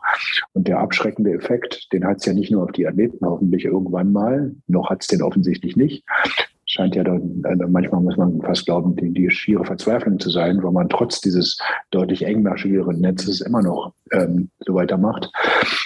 Ähm, aber ich möchte halt unterm Strich nur betonen, ähm, die Athleten sind es nicht alleine, auch wenn ähm, der Weltverband der Leichtathleten da einen deutlich besseren Job macht als vorher und den auch machen muss. Und äh, ehrlicherweise andere Sportverbände sich äh, daran teilweise schon mal ein Beispiel nehmen könnten. Ja, das ist ja genau der Punkt, äh, dass viele Sportarten ja äh, sagen, ja, wir sind sauber, weil sie keine Proben machen oder weil sie keine so Fälle haben, weil sie äh, gar nicht systematisch absurd, suchen. Ja. Keine externen genau, Kontrolleure das, zulassen. Ja, genau. Das, das ist ja es ist komplett absurd. Komplettes äh, Verdrehen natürlich von, von Realitäten. Ja. Ähm, Aber seit, anderen, Ralf, das sage ich dir immer als Journalisten, das ist ja, was ich immer sagen mhm. meine. Weshalb unser Job als Journalisten ist es, genau da hinzugucken, wo Leute so einen Schwachsinn erzählen. Ja. ja. es ist ein völliger Irrsinn, ja, in manchen Sportarten. Ich nenne dir ein Beispiel, das weißt du ja auch, weil du ja damit ja auch in der Vergangenheit beschäftigt warst. Triathlon ist eine Sportart, die komplett unter dem Radar ist, weil man sich damit nicht beschäftigt. Jetzt könnte man sagen, ah, warum machst du das denn? Ihr habt da eine extra eine Redaktion dafür. Warum macht ihr das einfach nicht? Antwort ist darauf, wir finden leider Gottes auch in der, in der Triathlon-Szene nicht so viele Dinge, die wir belegbar, belegbar ja auch äh, berichten können. Und dazu kommt, dass ähm, diese ganze Berichterstattung über Doping ein so unglaublich rechercheintensives Feld ist. Wir reden hier von 25 bis 30 Sportarten ähm, insgesamt äh, auf der ganzen Welt mit äh, 200 Ländern. Ähm, du kannst du sagen, ja, wir, wir haben ja nicht überall unsere Lupe drauf. Aber da ist es leider so, dass manche Dinge dann halt nicht so von uns ähm, intensiv recherchiert werden können, weil es schlicht und weil an, äh, an der Zeit mangelt ja, oder an, an den Ressourcen mangelt. Aber, ich, aber trotzdem ärgert es mich dann manchmal, wenn ich sehe, wie in manchen Sportarten dann irgendwelche Leute erzählen, guck mal, was für ein robustes Anti-Doping-Programm wir haben, Anti-Doping-Programm, und dann guckst du mal hin und stellst fest, dass die noch nicht mal auf EPO testen. Ja? Also das ist sowas von absurd. Ja? Und dann kommen leider Gottes noch ähm, manche Journalisten, das meine ich halt wirklich, die es echt nicht einschätzen können, ähm, und die dann diese irgendwie Pressemitteilungen von Leuten verlesen äh, oder von Verbänden, die sich dann dessen rühmen. Denk mal, Ralf, daran, was es für Pressemitteilungen unter Lamin Diak gegeben hat. Noch, ja, weißt du? Hm. Ja, ja. Früher Präsident des äh, Leichtathletik-Weltverbandes, ja. Ja, ähm, ja, deshalb äh, lass uns nochmal auf, auf einen anderen Punkt kommen, der ja ähm, dir und ähm, Leuten, die sich damit auseinandersetzen, immer wieder auch klar macht, dass äh, vieles ja auch über die Mittelgruppen, die eingesetzt werden, äh, geht, ja, weil ähm, es ist ja jetzt nicht so, dass eine Sportart alleine nur sich mit einem Dopingmittel auseinandersetzt, sondern ja im Prinzip dann alle Sportarten, die in einem bestimmten äh, Leistungszusammenhang stehen, also Ausdauersport, ja. Ähm, jetzt äh, zuletzt waren halt die, ähm, die positiven Fälle der kenianischen Läuferinnen und Läufer fast alle auf äh, ein Corticoid zurückzuführen, äh, das jetzt ja gar nicht neu war, ja, oder, Exakt. Äh, oder irgendwie äh, fancy, sondern das tatsächlich ja bei Lance Armstrong schon aufgetaucht ist, ja. Ähm, was, was, ist denn, was ist für ein Hintergrund? Mhm. Was ist denn das für ein Hintergrund, Tayo? Ja, das, das habe ich bisher auch noch nicht so richtig rausbekommen, was das ist. Also ganz ehrlich, äh, möglicherweise hat dieses Corticoid ähm, äh, noch irgendwelche Nebenwirkungen oder Wirkungen, von denen wir nichts wissen, äh, denn es ja. macht überhaupt gar keinen Sinn, ehrlicherweise, so ein auffällig und leicht zu entdeckendes äh, Medikament zu nehmen, das verstehe ich auch nicht. Ähm, aber ich gebe auch zu, habe ich auch schon äh, vorher gesagt im Vorgespräch, ich habe mich jetzt mit den konkreten Fällen vor Ort in Kenia nicht beschäftigt. Ich war schlicht und einfach nicht da oder habe nicht mit Leuten darüber näher gesprochen. Aber das ist schon auffällig. Aber ich kann uns auch, ohne jetzt zu viel zu verraten, sagen, dass es wahrscheinlich in der Zeit ist, jetzt doch mal wieder ein bisschen näher hinzugucken dort, was in Kenia passiert. Ähm, und ähm, aber ich habe auch keine richtige Erklärung dafür. Es ist ja ein Mittel, interessanterweise ist ja auch jetzt mal im Wettkampf entdeckt worden, wo es ja auch verboten ist.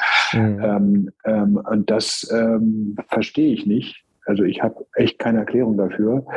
Ähm, ich habe überhaupt keinen Anhaltspunkt dafür, was ich jetzt sage, aber es klingt so absurd, dass man sowas macht. Das ist ja ungefähr so wie besoffen vor einem Polizeirevier zu fahren.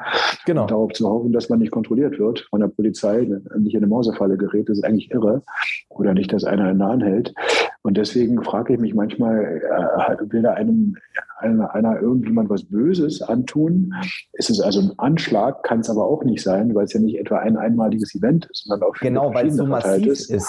Also der genau. interessante genau. Also, ich habe keine hier, Erklärung momentan bisher. Ja, der, der Funfact da ist nämlich, dass von diesen 23 in diesem Jahr bereits überführten äh, Kenianerinnen und Kenianern zehn Stück auf dieses Mittel positiv getestet mhm. wurden, aber ja. weltweit in der Leichtathletik nur zwei weitere Fälle auf dieses Mittel getestet ja, wurden. Ja, und das ist ja ganz merkwürdig, weil, wie du selbst sagtest, es ist verhältnismäßig, es ist nichts Modernes. Es ist äh, aus der Zeit schon von äh, ja, Bradley Wiggins, Lance Armstrong. Ähm, es ist ein Corticoid, Entzündungshemd und äh, unterdrückende Wirkung auf das Immunsystem steht hier in dem Artikel, ähm, was natürlich potenziell äh, leistungssteigernde Nebenwirkungen noch anbelangt, von denen wir nichts wissen. Da müssen wir es mutmaßen, weil ansonsten ist es ja schon sehr komisch, dass in dieser äh, Massierung ja. in Kenia äh, genau dieses Mittel zum Einsatz gekommen ist, ja offensichtlich. Ähm, ja, aber ich, ich, hätte was dazu zu sagen. Es gibt noch eine These. Okay. Und zwar die These ist die, ähm, da bin ich jetzt aber nicht ganz sicher, deswegen mit unter Vorbehalt. Ähm, es gibt natürlich auch Theories. Ausnahmegenehmigung für den Einsatz solcher Mittel und mhm. die, werden manchmal erteilt und manchmal nicht erteilt. Ja, ja, ja. Ähm, ich möchte nicht wissen, welchen, welchen ähm, welchem Ausmaßes äh, es ist, dass das in manchen Ländern äh, reihenweise TOEs, äh, Ausnahmegenehmigungen für den Einsatz solcher Präparate, ja. ausgegeben werden von ominösen Leuten, so dass dann es zwar meinetwegen einen auffälligen Befund gibt, aber am Ende keinen Dopingfall. Ja. Und deswegen weiß ich nicht, äh, wie das anders oder wo anders gehandhabt wird. Und wer weiß, ob in Kenia ähm, aufgrund der intensiven Arbeit und da habe ich leider keinen Einblick in die konkreten Details dessen, was da gerade abgelaufen ist. Ähm, aber vielleicht ist es möglich, dass die AIU, und die sind ja clever, äh, vielleicht mal sich haben, äh, das mal, äh, sich das mal genauer angeschaut haben, mhm. was mit diesen TOEs da ist oder welche Leute glauben, irgendwas nehmen zu müssen. Und vielleicht haben sie dann entdeckt, dass das alles Fake-Geschichten sind reine Spekulation. Mhm. Aber bei der auffälligen Zahl, wie du es gerade gesagt hast, eines Mittels, das man normalerweise nicht nehmen sollte, weil es halt kinderleicht aufzuspüren ist, muss man sich die Frage stellen, warum sind es dann am Ende Dopingfälle? Ja? ja. Äh, damit würde ich sagen, möglicherweise nehmen viel mehr Leute dieses Zeug. Ja, ja, Dunkelziffer. Aber, so, ja. genau, aber, aber äh, sie können immer sagen, guck mal, ich darf das ja nehmen. Mhm. Ja, mhm. ähm, ein, ein weiteres Indiz, was äh, für deine Theorie spräche, äh, Hajo, ähm, ich glaube, bei fast allen von diesen Fällen war als zweiter Punkt Tempering, äh, also eine Manipulation äh, der Proben ein Thema. Okay. Äh, das, das, würde dafür sprechen. Ne? Das könnte zum Beispiel falsche hm. TOIs, also falsche Ausnahmegenehmigungen äh, genau. sein, etc. Genau. Ja. Also das, äh, ähm, und, und, das ist übrigens nichts Besonderes, ehrlicherweise. Das kann ich nee, mir vorstellen, nee. dass Kinderleicht in, in, Kenia funktioniert. Kinderleicht. Ja, ja. Und äh, das ist ja auch ähm, nicht neu, dass dafür Geld bezahlt wird, ne? für Ausnahmegenehmigungen. Ja, also das, kann man so sagen, ja. ja ne? Und teilweise auch bei den Kontrolleuren. Ich kenne Geschichten von ähm, ja, Ähm, ach Gott, wie heißt der? Kiplagat, glaube ich. Und nee, wer, ah, ja, aber der, also der, der, das, die Geschichten der doch gefragt hat, ob der Kontrolleur in seinen Becher pinkeln könnte. War das meinst, das? Du den, meinst du jetzt den ehemaligen Präsidenten des kenianischen Verbandes? Äh, nee, nee, nee, nee, ähm, den ehemaligen Marathonläufer, der auch Frankfurt gewonnen hat. Gott, wie hieß er? Ach so. Ähm, nicht Kiplagat. Ja. Ähm, Kipsang, Entschuldigung, mhm. Kipsang, wo es äh, irgendwie ja. darum ging, wo er den äh, Kontrolleur gefragt hat, ob er ihm für, keine Ahnung, 500 Dollar, ob er in den Becher pinkeln kann und sowas.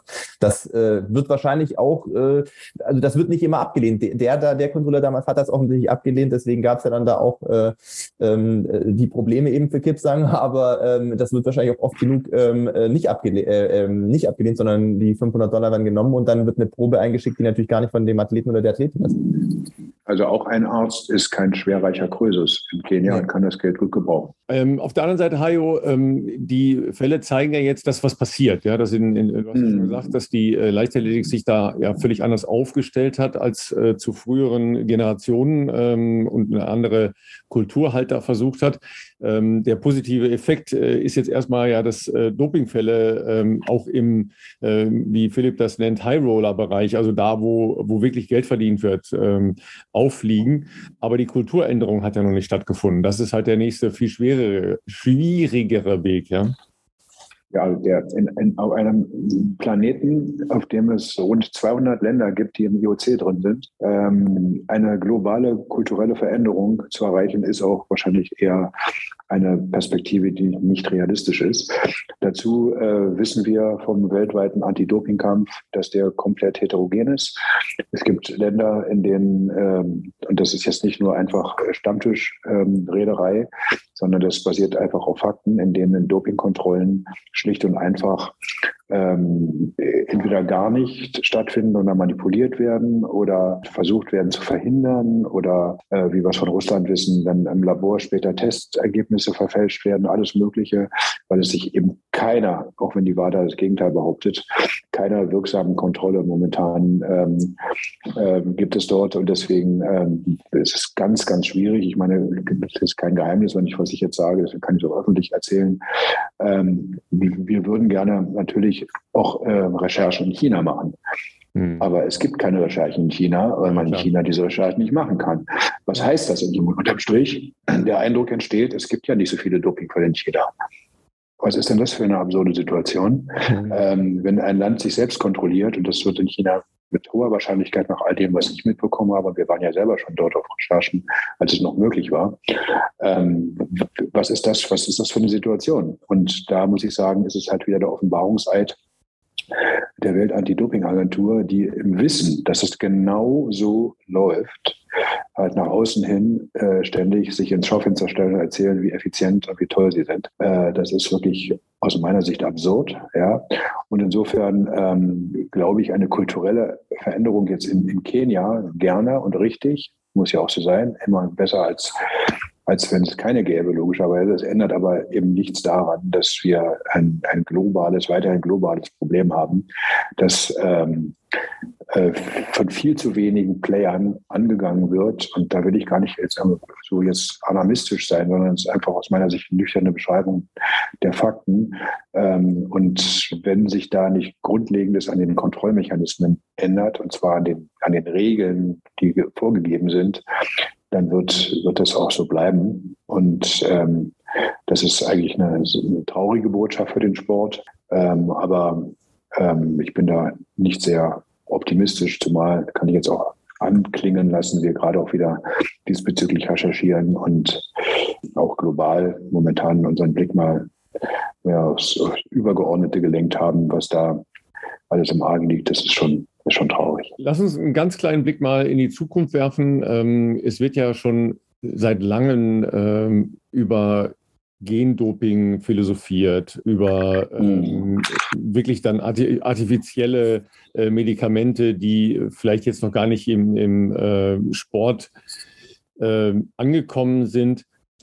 Kann eine Genforschung aus deiner Sicht wirklich nochmal ein anderes Gefährdungspotenzial haben oder sogar umgekehrt den Weg zu einer effektiveren äh, Testung nicht auch ähm, öffnen? Gute Frage.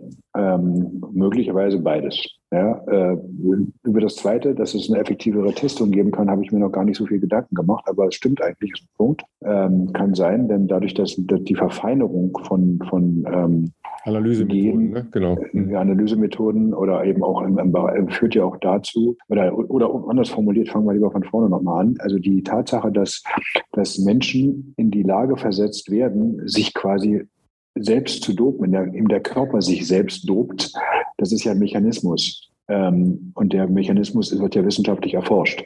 Das heißt, die Wege, wie das passiert, die sind ja nachgezeichnet. Und weil die Wege, oder wie es passieren kann. Und deswegen sind natürlich auch die, ist ja auch die Nachweisbarkeit dessen, weil man es ja quasi selbst auf den Weg bringt, ist natürlich durchaus gegeben. Das hört sich jetzt alles sehr theoretisch an, aber was ich damit sagen will, das eine kann passieren wie auch das andere. Gleichwohl ähm, muss ich schon sagen, dass es mir schon ein bisschen Angst macht, äh, wenn ich irgendwann weiß, dass der Körper eben selbst körpereigene Stoffe in einem Übermaß produziert, die dazu führen, dass er halt eine andere Leistungsfähigkeit hat, als das bisher der Fall war. Und ähm, das ist allerdings ein Szenario, was schon vor 20 Jahren diskutiert worden ist und auch vor 10 Jahren diskutiert worden ist. Und bis zum heutigen Tag, auch wenn es immer wieder Hinweise dafür gibt, ähm, ist zumindest äh, in der breiten wissenschaftlichen Debatte, wie ich sie verfolge, ähm, offensichtlich keine Kenntnis darüber vorhanden, dass dieses auch im großen Stil im Sport bereits passiert. Das muss man auch sagen. Also das, wir hatten auch schon 2008 in China, hatten wir mal äh, undercover gearbeitet und hatten damals in einem chinesischen äh, Krankenhaus herausbekommen, dass die Stammzellbehandlung für Spitzensportler anbieten, was ja auch eine, wenn man so möchte, Variante des Gendopings gewesen ist. Aber äh, erstens kommt man in China nicht mehr rein oder zumindest schwer an solche Sachen ran, um es zu recherchieren. Und zum Zweiten ähm, ähm, gibt es halt auf der anderen Seite eben auch keine große öffentliche Debatte weltweit darüber. Also insofern ich bin ein bisschen, wenn man so möchte, blank, wenn es jetzt darum geht zu sagen, äh, ist das jetzt schon so? Aber ganz sicher, da bin ich allerdings überzeugt von, wird es irgendwann so sein. Die Frage ist nur wann. Ähm, und das wiederum macht mir auch wirklich Angst, was den Sport betrifft, weil dann wird das, was wir in Teilen längst schon haben, weltweit, noch viel krasser sein, dass wir Verhältnisse haben wie in der Formel 1, wo es am Ende ähm, so ist, dass man seinen Körper so tunt, ähm, ähm, dass der, der, der Motor ähm, und meinetwegen auch noch die ganzen Leute drumherum, die dafür sorgen, dass der, dass der Motor dann entsprechend auch gut vorbereitet ist und funktioniert, in einem Ausmaß die, die Leistungsfähigkeit eines Individuums beeinflussen, dass ähm, ich eigentlich glaube, dass ähm, das dann noch viel weniger mit Sport zu tun hat, als wir es heute haben. Das klingt alles ein bisschen Science-Fiction-mäßig, mag sein. Ähm, allerdings habe ich halt auch von Experimenten in China gehört, in Russland, ähm, auch zu DDR-Zeiten von gewissenlosen Menschen, ähm, die in der Medizin oder in anderen Bereichen der Wissenschaft arbeiten. Und ähm, deswegen glaube ich, dass jegliche medizinische oder auch ähm, äh, andere Fortschritt in, in der Genforschung ähm, eben über kurz oder lang auch im Sport seinen Niederschlag finden wird. Ja, klingt äh, nach einer düsteren Zukunft, ne? aber äh, wie gesagt, mir kam eben äh, der, der Gedanke, dass man eben über ein äh, Genabbild äh, natürlich auch ähm, darstellen kann, dass äh, meine äh, Gendatenbank immer noch so ist, wie sie ist, als ich äh, geboren wurde. Ja, also dass da natürlich auch andere Optionen zumindest entstehen können, um äh, effektiver zu testen. Ne? Da, das stimmt, das ja, ja, aber wie gesagt, gut, dass du, dass du es jetzt nochmal konkreter machst. Ja. Ähm, das ist der, der Punkt, der, da hast du, finde ich, auch wirklich einen Punkt, wobei ich ehrlich gesagt dabei buchstäblich nicht so drin stecke, um zu wissen, nee. um zu wissen, um zu wissen, ob, äh, ob war, wie, wie sich so äh, etwas verändert. Ja, aber war, ein guter, guter, guter Gedanke, gute, guter weil, Gedanke für äh, mich. Weil wir ja, die, ja. die Unzulänglichkeit von, äh, von Tests äh, halt ja immer noch sehen, ja, weil bestimmte Sachen einfach nicht zu erkennen sind oder sehr schlecht. oder es ist noch viel schlimmer, Ralf. Es ist noch ja. viel schlimmer. Es ist ja. noch viel schlimmer. Also es geht ja nicht nur darum, dass, dass, dass manche Dinge nicht zu, zu testen sind. Sie werden einfach nicht getestet. Genau. Das ist das Problem.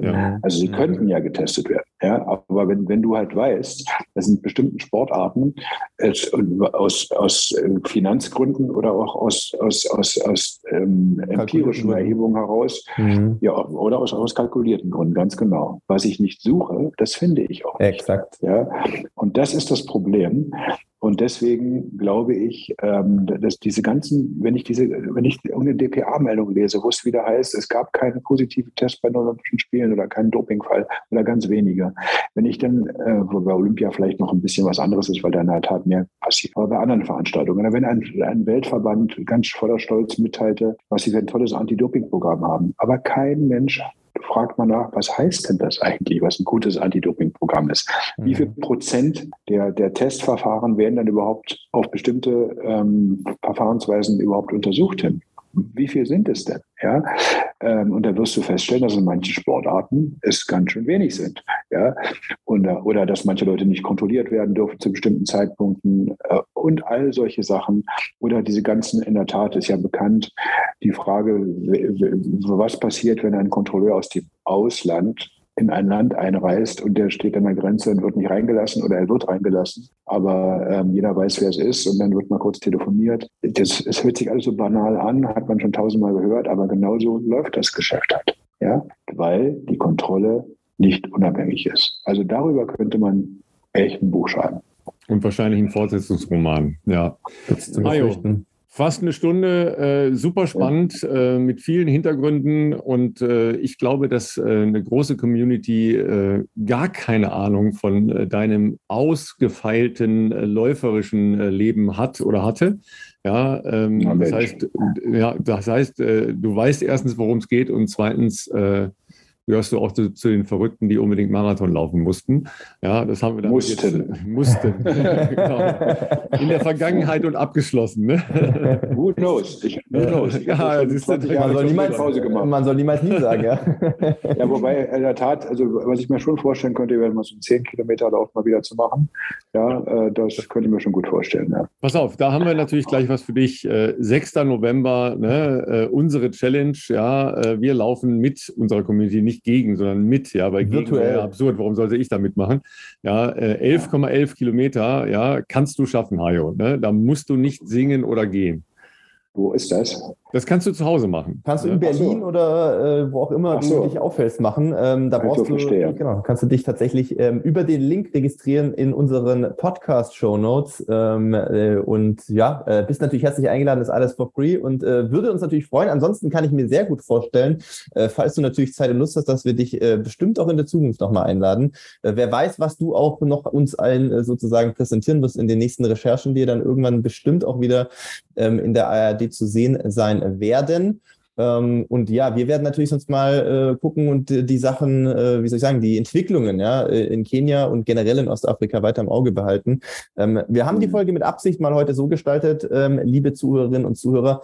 Ähm, wir sind sonst sehr heiter, wir sind sonst immer sehr positiv, aber man muss, glaube ich, um äh, das gesamte Bild, äh, im, zumindest im Hochleistungssportbereich, äh, auch ehrlich abzubilden, auch durchaus mal sowas, glaube ich, ein bisschen ausführlicher thematisieren. Noch dazu, wenn wir natürlich den Zugriff haben auf so Experten wie Hajo. Ähm, da freuen wir uns natürlich, dass du dir Zeit genommen hast. Vielen Dank dafür und für die, für die spannenden Einblicke.